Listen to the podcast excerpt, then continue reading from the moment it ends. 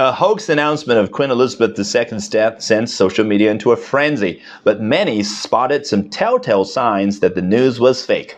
Hollywood Unlocked proclaimed the death of the world's longest reigning living monarch in a brief post on its website and Instagram on February the 22nd. Buckingham Palace has since confirmed the Queen took part in her weekly phone call with the Prime Minister on February the 23rd, definitely uh, putting paid to the rumor.